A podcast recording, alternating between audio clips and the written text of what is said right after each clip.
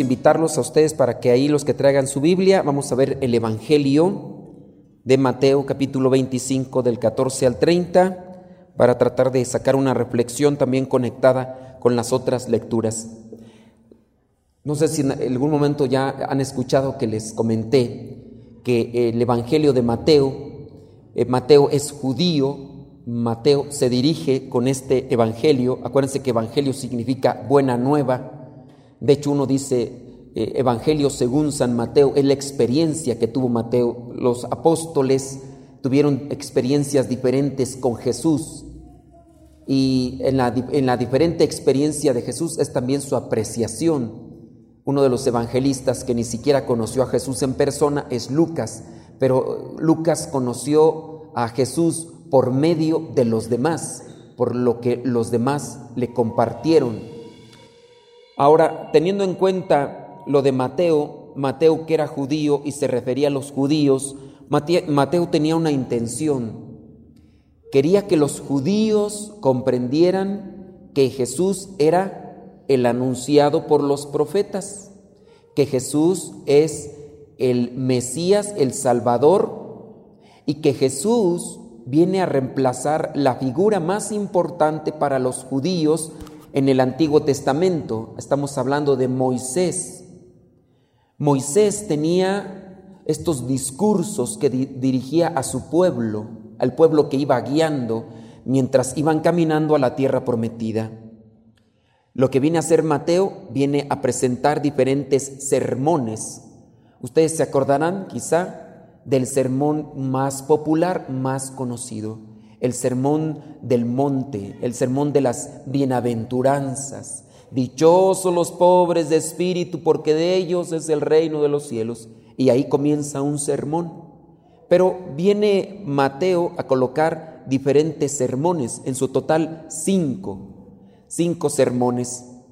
Y en esta ocasión, lo que es esta lectura y lo que son otros pasajes anteriores a estos, Mateo está dando a conocer lo que Jesús estaba enseñando a sus apóstoles. Esta es una enseñanza para sus apóstoles.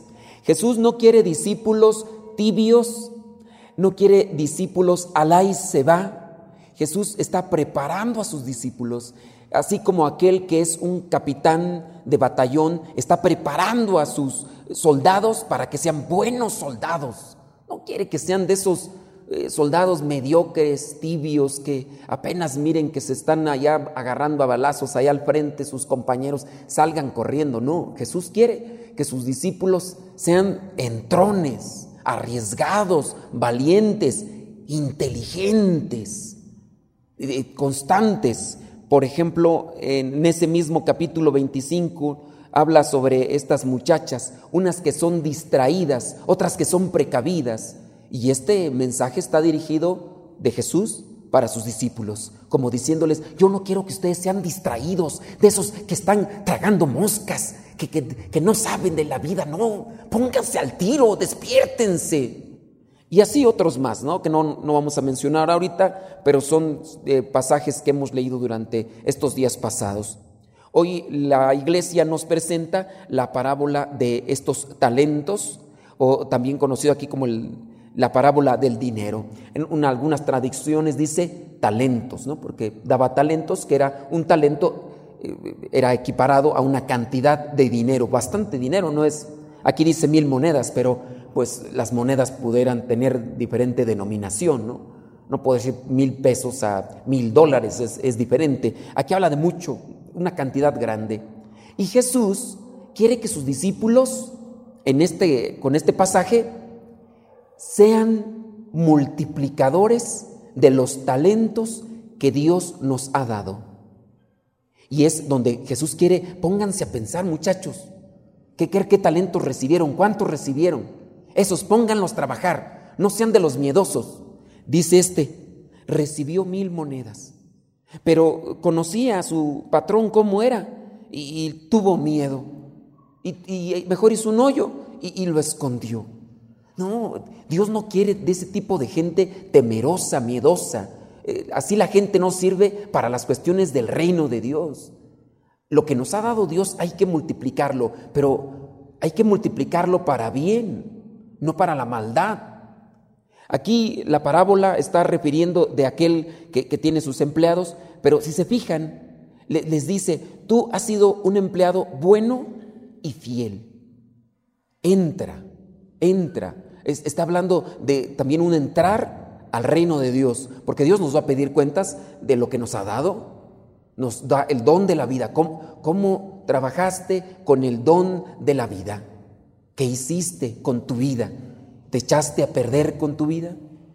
Que algunos tienen más inteligencia que otros, otros tienen eh, otro tipo de mm, virtudes o incluso talentos. Algunos tienen una inteligencia emocional, otros una inteligencia a lo mejor intelecto o administrativa. Hay gente que sabe hacer muy buenos negocios.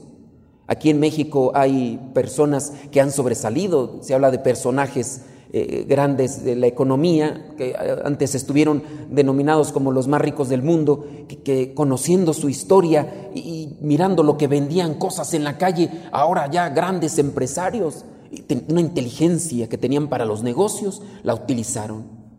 No, no necesariamente estamos buscando eh, la economía, eso no, hay muchos talentos con los cuales uno puede ser feliz se me viene ahorita a la mente un beato, el beato Sebastián de Aparicio. Este hombre español eh, no, era, eh, no, no, tenía conocimiento, era analfabeto, ni siquiera sabía escribir, pero era bueno para hacer los negocios. Y, y, no necesariamente decir es bueno para hacer los negocios, es tranza. No, sabe hacer los negocios, sabe utilizar el dinero y ponerlo donde sabe que le va a producir. Y eso no es malo. El malo es cuando uno de manera injusta se aprovecha y, engaña y promete cosas que, a, la mera hora no da. Sebastián de Aparicio, ustedes échenle por ahí búsqueda a, su biografía. Un hombre que estando en España, eh, analfabeto, pero bueno para hacer negocios, y en algún momento dijo, me voy para eh, la Nueva España, y se vino para México, y acá en México, trabajador el hombre, y con el poquito de dinero que iba ganando, y fue el, primer hombre que por negocios que tenía, el, primer hombre que trajo como tal la carreta a México, el primer hombre aquí en México que construyó la, la carretera de Veracruz a México. Y ya después, conjuntamente con lo que ya venía constituyéndose como gobiernos de aquellos tiempos, hizo la carretera de, de, la Ciudad de México a Zacatecas. No había carreteras en aquellos tiempos. Un hombre que ah, por su trabajo, por también tener esa inteligencia creativa, empezó a tener muchas cosas y tenían trabajadores y a sus trabajadores lo querían mucho porque pagaba lo justo y además les enseñaba cosas buenas. Él era muy piadoso, muy acercado a Dios. Se casó por ahí dos veces. Eh, se casó con una mujer, pero con la mujer le dice, pues me caso contigo y todo, pero eh, yo quiero ofrecerle algo a Dios, quiero vivir en castidad, quiero vivir en celibato. Y la mujer, pues para el parecer también estaba cerca de las cosas de Dios, que dijo, está bien. Después la mujer enferma, muere, situaciones de aquellos tiempos que no había medicinas. Encuentra otra mujer, se casa con ella, pero igual de manera le dice, ¿sabes qué? Yo me quiero entregar a Dios, pero eh, vamos a vivir así. Y la mujer también. Después otra vez la mujer muere. Y ya después él, ya estando ya un tanto grande, con muchas cosas materiales, dijo, no, yo ya hice lo que tenía que hacer.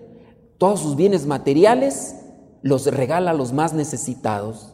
Y después él pide entrar con los franciscanos, pero como era analfabeta, pues eh, no, no, podía entrar a ser sacerdote, pero sí lo aceptaron como hermano religioso. Dicen por ahí los biógrafos que incluso él, como no, ni siquiera sabía escribir su nombre, eh, otro hermano por ahí le dijo, ¿y cómo te llaman o cómo te dicen? No, pues me llamo así.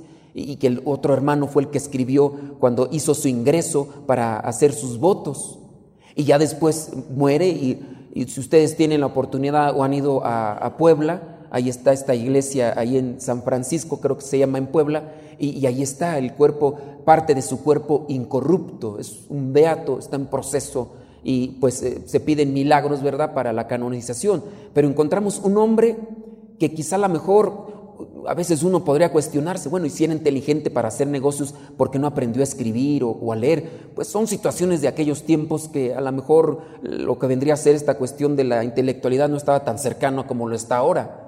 Ahora nosotros eh, muchas veces somos ignorantes porque realmente queremos.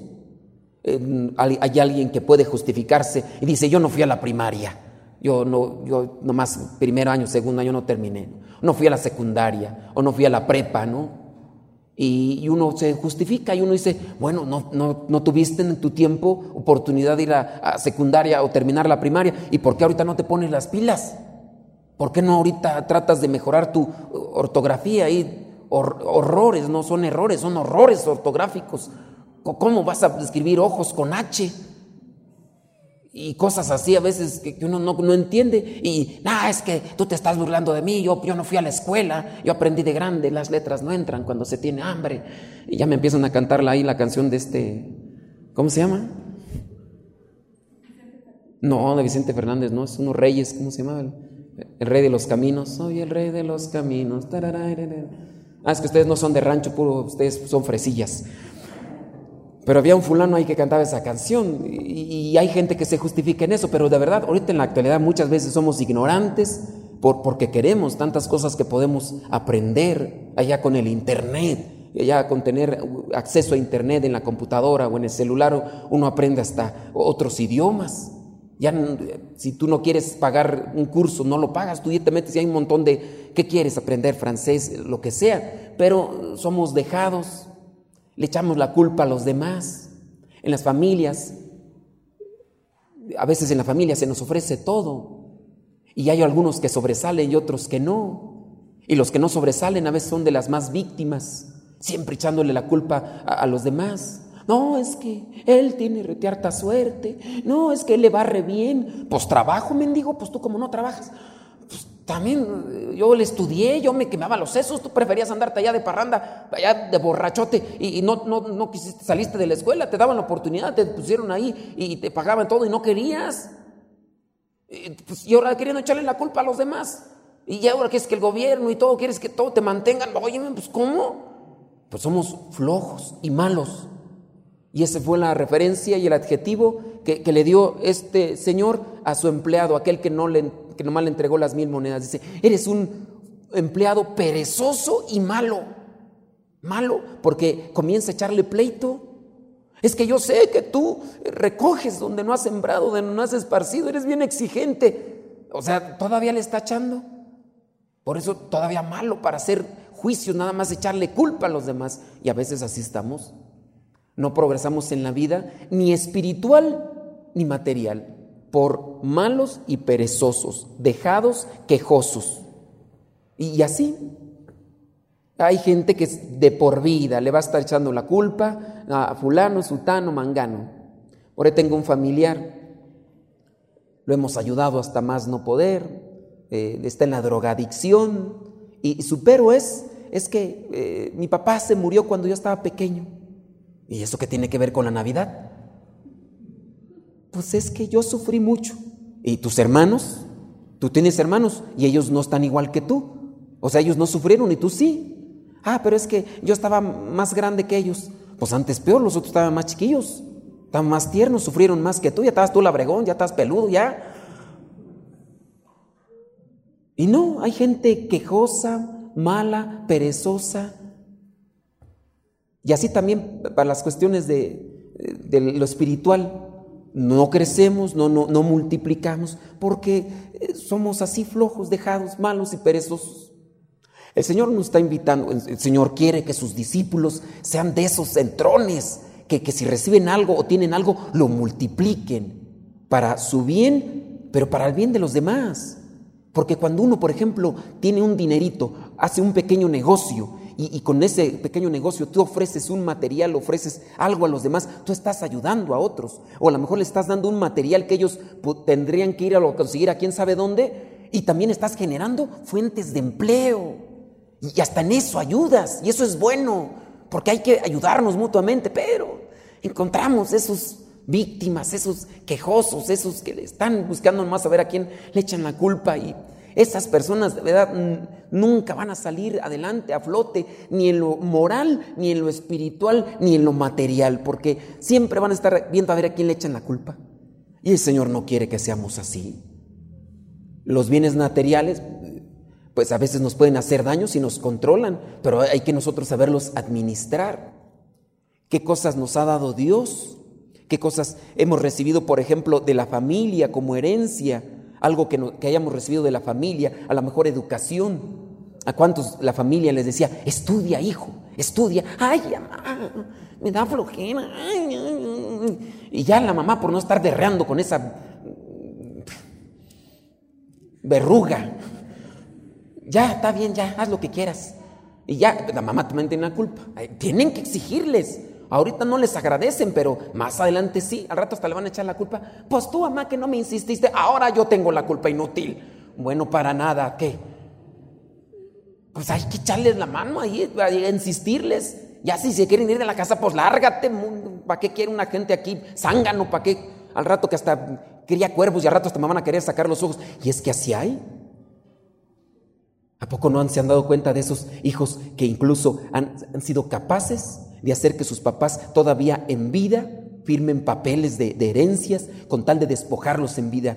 Y no miento, ahí están los videos de noticias que han sacado de, me acuerdo una señora de, eh, de Tamaulipas, eh, sacaban en un noticiero la señora llorando afuera en una, en una calle y con cosas y, la señora lloraba. ¿Por qué lloraba? Porque su hija la había engañado, le había llevado unos papeles, dijo, mamá, esto es para darte un seguro. Fírmale aquí, mamá. La, mamá pues confió en ella, no, no, no, leyó los papeles. Los papeles eran para los derechos de, la casita donde se encontraba. Y un día esta mendiga sanganeja de la reverenda llegó con, con, abogados y llegó con policías y sacaron a la señora y la sacaron con todo y tiliches y la aventaron y le cerraron la puerta.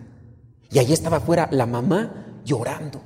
Y uno dice, hay gente tan desgraciada, hija de sur. Si hay. Y está ese de Tamaulipas y después enseguida me toca ver uno de Tabasco. También igual, allá fueron unos hijos. El pobre señor así llorando de esos señores prietos, pero hasta así se les notaba las lágrimas, como le rodaban aquí así. Pero hijos tan desgraciados, flojos, malos, zánganos que nada más andan queriendo buscar a ver a quién friegan, no importa quién sea, hasta sus mismos padres son capaces de traicionarlos. Se ha dicho por ahí algunos casos que incluso hay algunos hijos que hasta han llegado a envenenar a los papás para quedarse más pronto con la herencia. Ustedes dirán, ya poco sí. Pues es que hay gente mendiga. Y esos no nacen de la noche a la mañana, ¿eh? Esos son, van creciendo poco a poco y, se van eh, curtiendo en esas cosas o, se van desarrollando. El Señor no quiere que seamos así. El Señor quiere que seamos trabajadores, honestos y que, seamos eh, al mismo tiempo eh, propagadores de aquellos talentos que nos ha dado, porque esos son para también beneficio de los demás. Entonces hay que trabajar en eso. ¿Qué talento te dio a ti, Dios, que pudieras compartir con los demás? Aquí tenemos a, un señor que, es maestro de música, viene aquí a tocar, bueno, yo no sé si es señor, ¿verdad? pero aquí el hermano que viene a tocar eh, aquí en la misa. Y, y, viene y les dice, aquí vengo el jueves de tal hora a tal hora y les voy a enseñar a tocar cualquier instrumento de música, gratis. Yo con tal de que aprendan algo inútiles. Bueno, no dice eso. Eso ya es de mi cosecha. Pero ahí estamos rogándoles para que vengan a aprender a tocar un instrumento de música y todavía hay gente que se pone los moños y nos va a regalar él el instrumento. Limosnero y con ande ustedes se saben. O sea, el hermano acá, yo no sé si, está, si el señor no, pero el hermano es maestro de música cualquier instrumento, ¿qué instrumento quieren tocar? Eh, se los enseña ahí cómo tocar. Cantan feo, ni modo. Pero él les ayuda a entonarse. Sí, porque eso de cantar bonito, no. Entonado sí, pero cantar bonito Él les enseña. Y ahí estamos rogándoles de veras. Hay veces que nada más tiene una señora y sorda. Bueno, además una, dos ahí. Imagínense, ¿hasta dónde? Ahí estamos rogándoles. Entonces, ay, perezosos. Hay gente que puede, hay gente que quiere y, no. No, no. ¿Qué talentos tenemos? Pues debemos de tener muchos talentos, pero no los ponemos a trabajar y no crecen ni se desarrollan. Somos a veces muy convenencieros, somos a veces muy egoístas y andamos nada más queriendo saciar el ego, lo que me satisface, lo que me llena, lo, lo que me, me da gusto. Hay algo que no me gusta, es que hay que venir a estudiar, hay que hacer esto, hay que leer, hay que hacer eso. Ay, no, ponme algo más sencillo, inútil. Porque no, no, no nos queremos esforzar. Por eso ya la gente inventó esas pastillas para adelgazar, ya para que no hagan ejercicio sin dejar de tragar. Usted adelgazará, tragues esta pastilla. Y hay unos tarugos que las compran. Ay, a ver si no las compran, ustedes me echan pleito. Pero hay unos que las compran ya, que quieren seguir trague trague como mendigos puercos. Y ya está relegados, pues ¿cómo? Deja de tragar y ponte a hacer ejercicio. Pero no, no quieren sacrificarse, no quieren nada. Oye, tú quieres Dicen allá en mi rancho, tú lo quieres peladito y en la boca. No nos gusta trabajar, no nos gusta sacrificarnos. Así es empleado, malo y perezoso. Ay, este, ya este no le dio chance de entrar. Porque fíjense, también en eso, el Señor nos está invitando a que trabajemos. Y en la medida en que trabajemos, también eso nos va a servir para ganar una partecita ahí en el reino de los cielos. Hasta en eso, no solamente es pórtate bien, no, trabaja con lo que te di multiplícalo, ayuda a los demás con eso que te di. Porque también eso nos va a pedir cuentas Dios. No, no, nos va a decir, a ver hijo, ¿cuántas veces rezaste el rosario? No, a ver hijo, no dijiste malas palabras. No, también el Señor nos va a decir, oye, te pedí que, que trabajaras, te di este y este talento y no lo trabajaste, perezoso, inútil, bueno, para nada. Órale allá donde rechinan los dientes y tal otra tronadera de huesos. Hasta en eso nos va a pedir cuentas el Señor. Para que vean que el santo no es solamente aquel mustio que aparece en una estampita ahí con su cara así como torcida, así quebrándose los ojos, como durmiéndose. No, eh, el santo trabajó, se esforzó. Jesús quiere que sus discípulos multipliquen los talentos. Y ahí es donde tenemos que analizar nosotros cuántos talentos tenemos, qué talentos nos ha dado Dios de qué manera los hemos puesto en práctica. La primera lectura, Proverbios capítulo 31 versículos 10 al 13, habla de una mujer.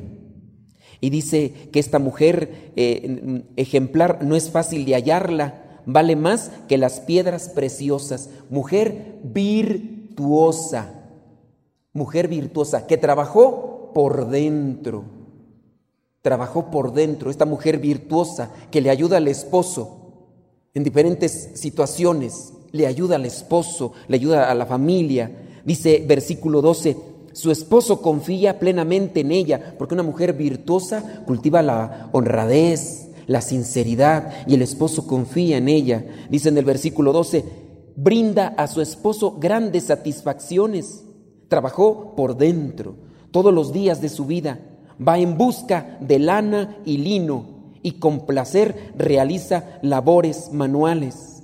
Versículo 30. Los encantos son una mentira, la belleza no es más que ilusión, pero la mujer que honra al Señor es digna de alabanza, honra al Señor y trabaja en lo que le pide el Señor. Alábenla ante todo el mundo, ante todo el pueblo, denle crédito por todo lo que ha hecho. Hay que trabajar por dentro también. Esos talentos, no necesariamente eh, el saber tocar un instrumento, eh, hay cosas que uno puede buscar hacer desde, desde adentro. ¿Qué talentos? Yo en la mañana les decía a la gente, somos muy buenos para mirar los defectos de los demás. Buenos, no, son, somos especialistas. No, tenemos doctorado, maestría y licenciatura. Pero para encontrar los defectos, a los que están casados yo les preguntaría, dime 10 defectos de su pareja. No, hombre, ahorita me avientan 20. Ahora les preguntaría, dime cinco virtudes de tu pareja. De seguro las malas esposas le hacen. Pues ya, una, no me deja comida en el plato. Bueno, para tragar nada más, ¿verdad? Pero chequenle ustedes a ver cuántas virtudes tiene su pareja. A ver, cuéntenlas así. No me las, no me las platiquen. No están confesiones aquí, no, allá con el padre Roberto. Cuenten a ver cuántas virtudes y cuenten cuántos defectos. Les aseguro que van a tener más defectos que virtudes, porque así somos. Tenemos doctorado para andar buscando los defectos, pero no para buscar las virtudes. ¿Qué virtudes tiene tu pareja? Chéquenle con sus hijos. ¿Qué virtudes tienen sus hijos? De manera que ustedes pudieran hacer que esas virtudes las hicieran crecer y que con esas virtudes se multiplicaran y, que pudieran ellos ser personas virtuosas. Hay veces que las mamás nada más o los papás se fijan en, nuestros defectos cuando estamos chiquitillos. ¿Cómo les decían a ustedes? Sonso, tarugo, menso, pasguato, idiota, bueno para nada, sin talento, me decían a mí. Yo no sabía que me llamaba modesto. Fíjense, o sea, no sé ustedes cómo traten a sus criaturas, pero a veces ese es el nombre más referido a sus chamacos. Cuando les dicen, mijo, usted es bueno en esto, échele ganas. Le voy a ayudar, mijo, en esto. Mija, échele ganas en esto. Mire, usted tiene talento para esto. Le voy a ayudar. Vamos a echarle ganas. Para el deporte, vamos a echarle ganas en el deporte. Que sea una buena deportista. Y no, hay todavía papás que ven que alguien tiene talento en su casa y dicen, no, eso no te va a servir, eso no, no va a ser bueno, eso, eh, y van metiéndole piedritas ahí en el zapato para que no avance. Y, y así. Y son cosas que le pudieran ayudar a sobresalir. Es un talento que a lo mejor Dios le ha dado y ustedes a veces no trabajan para que sus hijos crezcan en esos talentos que Dios les dio. A lo mejor porque ustedes están igual, a lo mejor tampoco no los ayudaron. Y ustedes también de víctimas pasan a ser verdugos. O pasamos a ser verdugos. Porque eso es a veces un círculo, un círculo cíclico. Bueno, estoy haciendo una redundancia, ¿verdad? Pero eh, es, es, una cuestión así cíclica. Eh, somos primero víctimas y ya después cuando crecemos nos volvemos verdugos. Y lo que nos, lo que nos aplicaron, la aplicamos ahora nosotros. Y, y no salimos. Círculos viciosos. y no, Hemos puesto atención en las virtudes que tienen otros para lavárselas, en su caso, para impulsárselas. A lo mejor alguien sabe cocinar bien, impulsarlo, no sé. A lo mejor tú puedes poner un puesto ahí de, comida, a lo mejor sabes cocinar bien, échale ganas, algo. Pero, ¿y, y, este qué sabe hacer? Nada. No, es un pasguato, sin talento. y así. Muchos de nosotros no tuvimos la oportunidad de estudiar. Yo nomás estudié hasta la primaria. Mi mamá me dijo, hijo, pues yo sé que a lo mejor quieres estudiar, pero no hay dinero. Y ya. Me dijo mi papá, aprende a trabajar porque es el único, la única herencia que te voy a dar. Pues, ¿qué te doy? No tenemos tierras, no tenemos camionetas, no tenemos nada. La única herencia que te voy a dejar es trabajar, aprende a trabajar bien.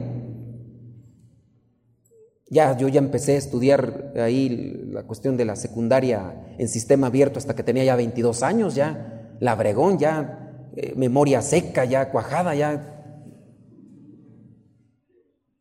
Y Dios me ayudó. Como tomé el sistema abierto, me dijeron, eh, eh, estudia estos libros y, después vas y, presentas tu, tu examen, un examen de un montón de hojas, una pregunta con cuatro opciones. Y pues yo no aprendía nada porque estaba en la misión y luego pues, cabeza de teflón, mente de teflón, no se me pegaba nada. Yo agarraba los libros y dije, ay Señor, ayúdame. Si quieres que sea padre, ayúdame Señor. Si no, no me ayudes. Y no, o sea, un día me dijo la asesora, me dijo, el lunes te toca presentar el primer año de secundaria. Y ya un montón de hojas. Y primera pregunta y cuatro respuestas. Ave María, dame puntería. Virgencita Santa, si tú quieres que yo sea sacerdote, ayúdame a que salga bien. Bueno, más o menos, con que pase, con que pase. Y ya lunes, martes, segundo año, el miércoles, me dijo la asesora, échale ganas porque el tercero está más feo. Dije, si los primeros estaban feos, ¿cómo estarán los otros? Dije, ay Señor, pero si tú quieres, ay, a ver, ¿qué le, le dije a la asesora? ¿Qué? ¿Cómo nos arreglamos o qué? Me dijo, modesto, ¿cómo voy a querer? Dije, te estoy tanteando, es una prueba que te estoy poniendo. Nomás, no creas que es un soborno, nomás quiero ver si tú realmente estás eh, agarrada de Dios. ¿Tú crees que te voy a andar queriendo? Dije, es una tentación, nada más quiero ver qué tan agarrada estás de Dios.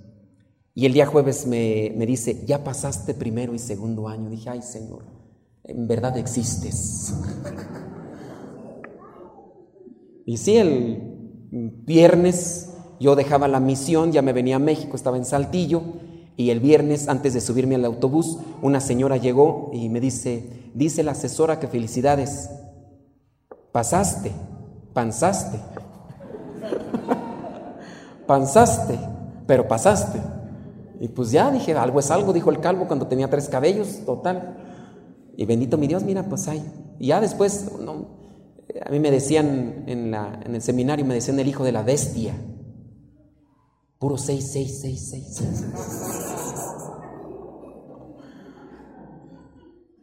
Pero pues pasé.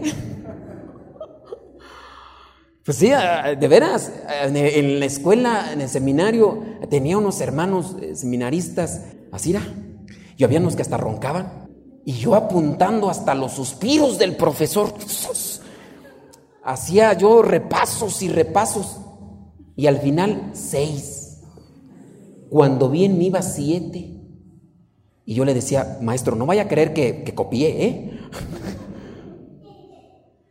Pasé, bendito mi Dios, ¿verdad? Ya después me dijeron, algunos ya los mandaron a la Universidad Pontificia a estudiar su licenciatura me dijeron, este, tú también vas a ir, pero a recogerlos.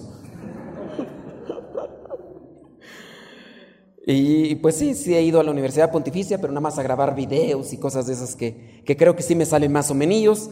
Entonces, yo puedo decir, sin afán de, ser soberbio o vanagloria, puedo decir, Dios me dio un talento, el de eh, ser lengua de perico, y hay que ponerlo al servicio. No digo muchas cosas buenas, ni profundas, ni espirituales, pero ya con que no se me duerman en la misa. ya por lo menos, ¿verdad? Sí, porque estaba aquel chiste que dice que llegó un, eh, un padrecito, murió, llegó allá con San Pedro y le dijo, ¿tú cómo te llamas? No, pues yo me llamo fulano de tal. Antonio, vamos a ponerle, llamas Antonio. Siéntate ahí ahorita, espérate. Llegó otro, ¿cómo te llamas Antonio? ¿Qué, qué oficio tenías allá? Ah, era microbusero. Ah, muy bien, pásale al cielo. Y llegó el otro Antonio y dice, a ver, San Pedro, yo en la tierra era sacerdote. Dice, sí, pero a ti la gente se te dormía. Y el, y el microbusero, Cafre, los ponía todos a rezar. O sea, él tiene más mérito.